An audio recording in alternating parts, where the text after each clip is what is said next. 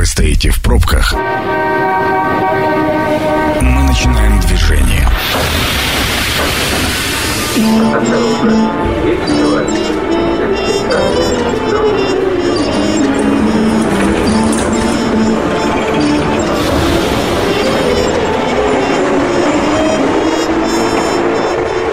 Метро.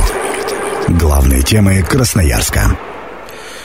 Добрый вечер. Настало время спуститься в нашу подземку. Программа «Метро». Сергей Васильев у микрофона. Ну, а теперь давайте будем говорить э, о нашей сегодняшней теме. Э, сегодня я уже анонсировал. Э, пойдет речь о глобальном, о причинах возникновения чрезвычайных ситуаций техногенного характера. Иначе говоря, о техногенных катастрофах. Ну, по крайней мере, я для себя так определил. Напротив меня Людмила Кулагина, кандидат технических наук, доцент кафедры техносферной и экологической безопасности СФУ Людмила, добрый вечер. Добрый вечер. Если существует такая кафедра техносферной экологической безопасности, значит, наверняка есть люди, которые вплотную занимаются изучением, э, рассмотрением вопросов, э, как раз касающихся техногенных всяких воздействий и катастроф в том числе.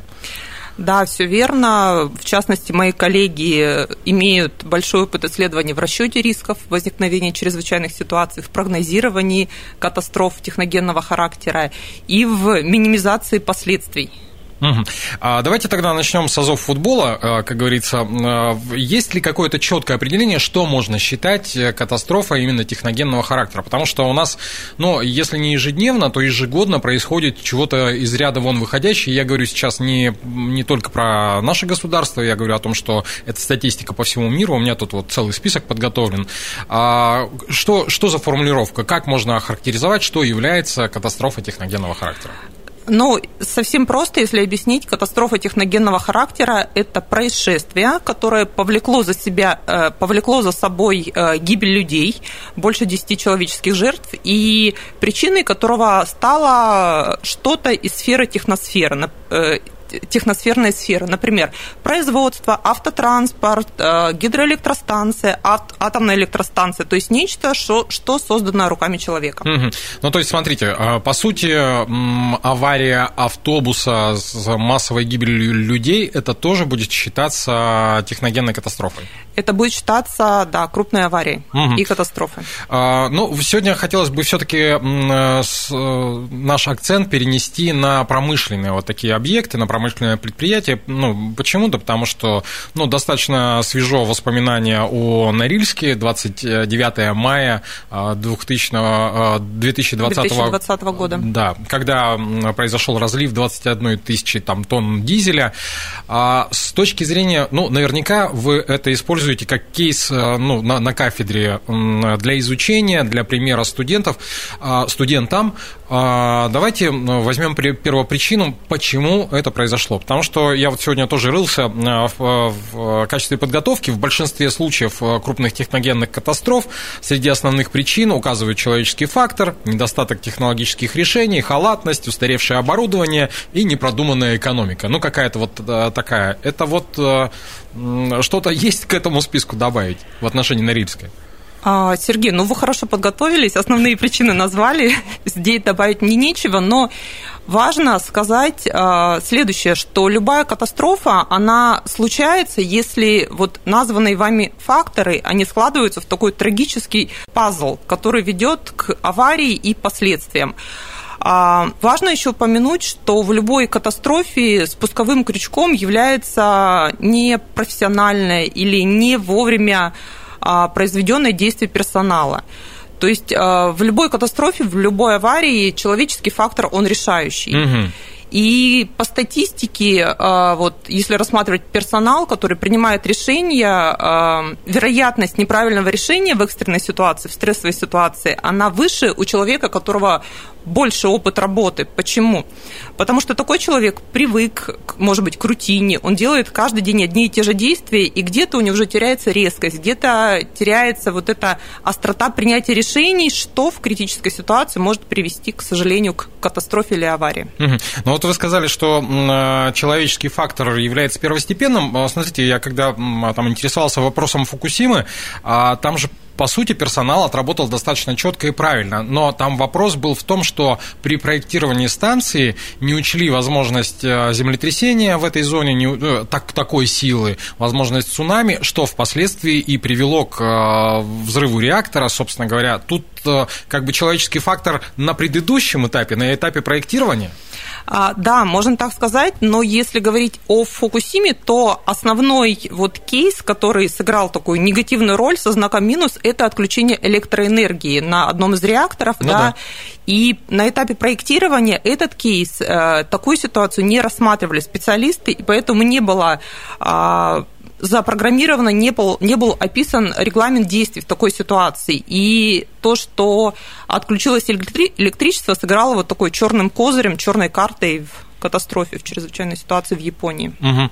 Смотрите, знаете, у меня какой интересный момент, э, точнее, интересный вопрос э, появился. Я смотрю на список крупнейших аварий, ну, последние, там, последних 20 лет, а, ну, начиная там даже 30, Чернобыль – это апрель 86 -го года, Фукусима – это март 11 года, Норильск – это май 20 года, э, значит, нефтяная платформа Deepwater Horizon – апрель 10 года и далее. То есть а большая часть, ну, по крайней мере, из того, что я проанализировал, большая часть вот таких крупных катастроф, они произошли в весенний период. Ну, э, весенне-летний, потому что Сайно-Шушенская это был август, а до, до этого что-то там в Китае в июле бахнуло. А почему, есть вообще какая-то статистика, почему весной, или предположение, почему весной? Интересная тенденция, никогда об этом не задумывалась и никогда не рассматривала катастрофы с позиции там, времени года, весна это или лето. Но по количеству жертв э, да, еще превалирует э, автокатастрофы, и там, к сожалению, по году мы, нет такой выборки, ну, да, да. что когда-то случается больше, когда-то меньше, поэтому, ну, это интересный, интересная задача на, для изучения.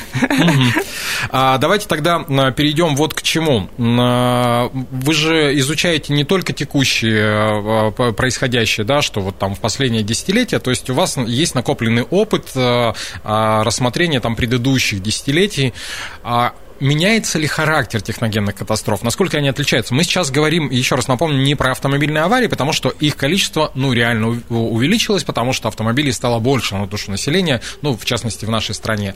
А вот если мы берем какие-то промышленные, наблюдаются ли какие-то тенденции? Как изменились они? Ну, вот, допустим, если взять ну, чтобы было понятно и нашим радиослушателям, Чернобыль, э, еще в свете того, что сериалы выходили, это понятная история, да, э, Чернобыльская авария, там э, одна из крупнейших одна из, наверное, первых в мировой истории в атомной энергетике вот такого масштаба. А, вот как проследить можно, как меняется характер техногенных катастроф? А, если мы рассматриваем историю, то здесь э, нужно понимать, что в 70-е годы прошлого века, в 80-е годы прошлого века а, сбор статистики, он производился не так, как сейчас. Угу. И, например, а, ущерб от аварии в Чернобыле или от аварий, которые были вот э, в конце прошлого 20-го э, столетия, а, сложно оценить объективно сейчас, потому что эм, есть эм, ущерб от аварий, который не оценен, и есть ущерб, который здесь и сейчас, например, количество жертв, которые погибло да, в течение нескольких дней после аварии, а есть ущерб отложенный, так называемые болезни хронические, которые обострились, или болезни, приобретенные в результате нахождения в очаге. А, что можно сказать однозначно, это то, что есть тенденция на увеличение количества аварий, тенденция на а, увеличение как природных, так и техногенных катастроф. В первую очередь это связано с ростом производства, естественное. Но, с другой стороны, тут будет справедливо упомянуть, что сейчас современные темпы развития науки и техники, возможности моделирования, они дают э, шанс запрограммировать максимальное количество возможных происшествий. И специалисты, вот, э, профессиональные, энергетики в частности, они стараются просчитать все, даже самые ну, нереальные варианты развития чрезвычайной ситуации. Угу. Ну, то есть это вот как раз то, что мы говорим, это события, которые объединяются в одну цепочку по какой-то... Э, Сумасшедшей траектории, да, вообще самое страшное. По какой-то случайности, и они потом происходят. А вы говорите, что у вас на кафедре есть э, прям специалисты, которые занимаются э, оценкой рисков. Как это происходит? Это исключительно компьютерное моделирование, на основе чего чего, какие данные идут в работу, какие не идут в работу, и самое главное, обращаются ли к вам а, нынешние, там, а, не знаю, ну, предпринимателями сложно назвать, ну, государство, да, в, в, там, государство в лице каких-то людей, которые там собираются строить заводы с просьбой просчитать все риски техногенного характера? А, есть специальная методика расчета рисков. Э, эта методика включает э, определенный вычислительный эксперимент, который берет э, условно слабые точки какого-то предприятия, например, ГЭС или какого-то завода, например, алюминиевого. И на основе вот этих входных данных э, в программе рассчитываются так называемые риски. А, опять же, на выходе получается определенная таблица рисков и выдаются какие-то рекомендации. Если говорить о том э, опыте, который есть э, у нас, я абсолютно точно знаю, что мои коллеги рассчитывали вероятность прорыва Дивногорской ГЭС Угу. Да, все мы живем вот, э, в месте, который при самом таком ужасном э, развитии ситуации может, может пострадать. И хочу э, дать надежду нашим слушателям и обнадежить нас, нас с вами, что э, вероятность, во-первых, э, практически минимальная, она близка к нулю того, что ГЭС прорвется. Угу. Но если это вдруг случится, то у нас, красноярцев, будет 15 минут, чтобы принять действия по спасению себя, своих близких, имущества. То есть, э, если в самой там апокалиптической, апокалиптической ситуации. ситуации это произойдет, э, нам просто в институте объясняли, что дойдет волна там величиной несколько метров. Да, дойдет волна величиной, по-моему, порядка 10 метров, ей понадобится 15 минут. А, ну и в Красноярск затопит не весь, если мы уже об этом начали говорить, э, такими относительно незатронутыми останется студенческий городок, Академгородок, Ветлужанка, Покровка, то есть вот те места в Красноярске, которые находятся выше. Повыше По... и подальше от реки. Да, все так. верно. А, скажите, а в Красноярске а, есть еще предприятия, которые, скажем так, являются потенциальным, ну, потенциальным в данном случае, наверное, в кавычках, в двойных, да, потому что, как вы и говорите, риски просчитываются, но потенциальным источником вот какой-то такой техногенной угрозы. Да, любое предприятие является потенциальным источником угрозы. Ну, не хочется сейчас называть все их, но угу. это любое крупное предприятие, алюминиевый завод, а, ТЭЦ угу. и так далее. Потому что, когда мы говорим о чрезвычайной ситуации, последствием является и химическое заражение воды, воздуха, земли, а также, например, рыба, которая находится в реке, впоследствии может попасть в пищевую цепь и стать источником заражения и заболеваний людей. Ну да, ну вот э, как раз э, из последних свежих примеров тот самый Норильск, с которого мы начали, 21 тысяча тонн дистоплива разлилась, и Хорошо, с прогнозами вроде как э, понятно. А на моменте устранения аварий к вам обращаются как к специалистам на вашу кафедру и говорят, нам нужно просчитать, рассчитать, сколько, куда все растеклось, ну, если мы говорим про дистопливо, да, чего нужно сделать для того, чтобы локализовать вот эту историю, ну, или там а, не дистопливо, чего угодно. А, да, бывают такие случаи, когда к нам обращаются, но, а, к сожалению, любая подобная ситуация не такая масштабная, как была в Норильске, чуть меньше. Это всегда вот ситуация, в которой нужно иметь трезвую голову и принять правильное решение в первую очередь руководству, да, и угу. всегда это кейс, который даже если где-то есть в голове, что такое может случиться, это всегда вот некая ситуация здесь и сейчас. По поводу Норильска, а, когда случилась эта катастрофа, а, мои коллеги, правда, из другого института, они ездили и брали пробу земли, пробу грунта на содержание нефтепродуктов. Угу. То есть э, мы, мы находимся в активном взаимодействии если это требуется. Ну, то есть вы какой-то, ну, коллеги ваши какой-то план разрабатывали, я вот про что спрашиваю, как, как локализовать? Ну, то есть понятно, что пробы взяли, понятно, что увидели повышенное содержание, там, превышающее, дальше-то чего с этим делать?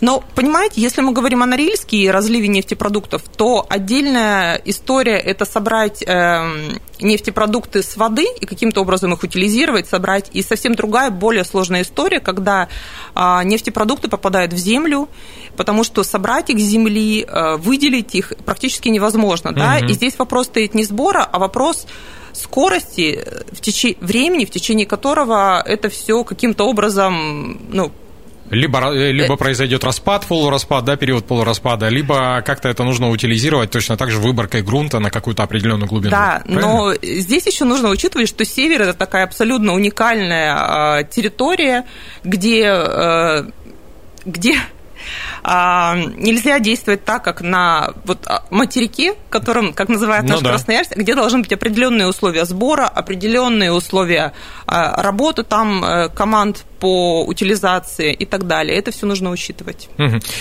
Предлагаю сделать короткую паузу, после этого обязательно вернемся и продолжим беседу. Возвращаемся в метро, по-прежнему Сергей Васильев у микрофона, по-прежнему на, на, на меня, напротив меня Людмила Кулагина, кандидат технических наук, доцент кафедры техносферной и экологической безопасности СФУ. Людмила, добрый вечер еще раз. Добрый вечер. И по-прежнему мы говорим сегодня о причинах возникновения чрезвычайных ситуаций техногенного характера или, попросту говоря, о техногенных катастрофах. А, Значит, э, вопрос, который хотелось бы мне задать, э, чего дальше? Перспективы каковы? Ну, то есть, понятно, по отдельным предприятиям вы оцениваете перспективы по запросу там, либо государства, либо самих предприятий. А вообще, в целом, обстановка мониторится. Ну, вот э, вы говорили о том, что делали оценку по Саяно-Шушенской ГЭС. А в принципе, в перспективе, вот у нас э, край, ну, достаточно технологично развивающийся, ну, там, я уж не знаю, технологично или не технологично, но предприятий достаточное количество. Какая-то оценка вами проводится, какие-то записки, там, не знаю, там, губернатору или там в э, МЧС предоставляете вы, не предоставляете? Как вот с этим делом обстоит? Хороший вопрос. Это говорит о вашей активной жизненной позиции, да, позиции красноярца, который думает о себе, о своем будущем. А, мы не уполномочены, я имею в виду наша кафедра или институт политехнический, давать рекомендации. Да? Мы можем только, если к нам обращаются, что-то в режиме совета да, или в режиме какой-то консультации экспертной предоставлять. Что дальше? Очевидно становится, что любо, любая стройка, лю, любое начало большого предприятия или даже небольшого э, должно идти согласно регламенту, должно идти с учетом экологических требований, должно проходить все стадии согласования не только экологов, но и проектировщиков, и пожарных и так далее. И как показывает практика, даже катастрофы в торгово-развлекательных центрах тоже, да, тут их, ну, да. к сожалению, они происходят с такой с печальной регулярностью, они происходят э, часто в случае, если на каком-то этапе согласования что-то не было учтено, или на каком-то этапе согласования ну, условно говоря, забыли о чем-то подумать, да, поэтому если мы говорим о новых предприятиях, нужно аккуратно проектировать, нужно согласовывать на всех этапах. Если говорить об о том, что продолжает э, работать предприятия, которые, например, строились в СССР, угу. да, здесь, конечно, вопрос сложнее, поскольку нужно поддерживать те фонды, которые остались, и, на мой взгляд, материально это куда более затратно, чем строить новое. Но это же всегда так, да, проще построить новое, чем э, делать реконструкцию старого. Старое, да. да. Но одна из причин, почему э, исчез э, старый дореволюционный железнодорожный мост, потому что содержать его было дорого, реконструировать его было дорого, хранить его было дорого, этому сдали на металлолом объект культурного наследия и на, на этом закончили. А, Людмила, вы же, получается, выпускаете инженеров-экологов. А, мы выпускаем специалистов по направлению техносферная безопасность. У нас а, три этапа образовательного процесса, три этапа. Это бакалавр, магистр и аспирантура. Сейчас инженеров пятилетнего образования уже нет. Угу. А, я, насколько понимаю, это не первый год направления, которое в вашем э, учебном заведении профилируется достаточно давно.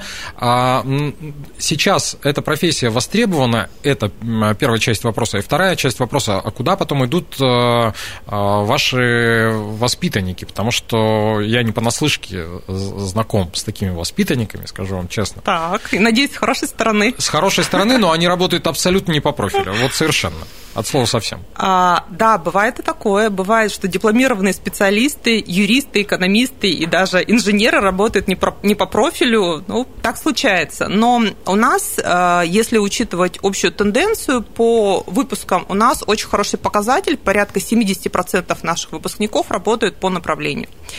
Кем и где они работают? Они могут, могут быть специалистами в сфере охраны труда, специалистами в МЧС, специалистами, которые занимаются надзорной деятельностью в сфере труда, э, в техносферной безопасности. Э, и это работа, эти должностные обязанности, они востребованы практически на любом предприятии с численностью человек там 100 плюс, 100 больше. Угу.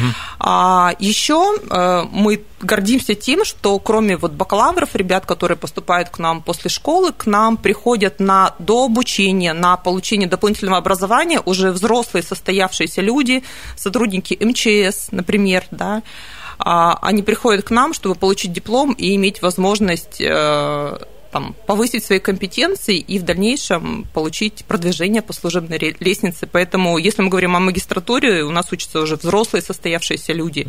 И здесь э, процесс, он такой двухсторонний. Мы даем им теоретические знания, да, и наш экспертный подход, и они дают нам очень важную составляющую – это вот э, ситуацию на реальном производстве. Угу. Но э, если мы говорим про техносферную безопасность э, и про выпускников, которые там потом становятся специалистами, да, это и есть те самые крайние люди, которые в случае чего будут отвечать, ну, условно говоря, своей карьерой, головой, чем угодно в случае, если на предприятии происходит чего-то, какое-то чрезвычайное событие. Или, или нет? А, ну, это такое, на мой взгляд, голословное утверждение. Это не утверждение, что, это вопрос. А, да, поняла. Потому что по статистике, да, вот нельзя сказать, кто оказывается, условно говоря, виноватым, да, это, это бывает очень по-разному, но потенциально, да, вот поскольку наши выпускники, они занимают руководящие должности в сфере энергетики,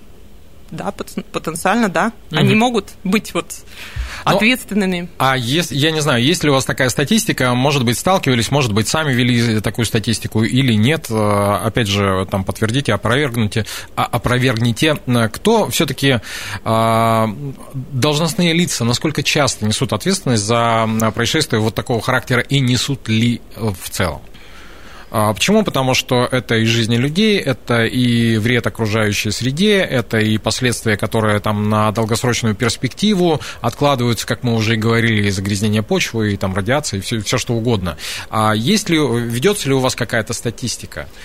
Ну, лично у меня статистики нет, я с ней не знакома, но абсолютно точно э, по результатам любой крупной аварии да, проводится расследование, выявляются те люди, которые ответственные, и есть определенная да, последствия вот, решений неправильных, которые могут быть приняты. Угу. А теперь поговорим с гражданской точки зрения. Как мы выяснили, мы живем, а, несмотря на то, что вроде все спокойно, да, у нас и ГЭС есть, у нас и заводы есть, у нас и нефтепереработка есть, и а, железная дорога, цистерны, по которой перевозят, и все, что хочешь. А что необходимо, ну, то есть э, мы сейчас говорим не про профессиональное обучение, а про массовое обучение, в частности, мы сейчас говорим про наших радиослушателей, слушателей, что нашим слушателям необходимо знать о нашем городе, как вести себя, в каких ситуациях, куда бежать. Ну, понятно, звонить 112, это, слава богу, все запомнили, но а, бывают же ситуации, когда э, ну, до телефона-то и дела нет. Главное, там, не знаю, паспорт схватить, ноги в руки и бежать.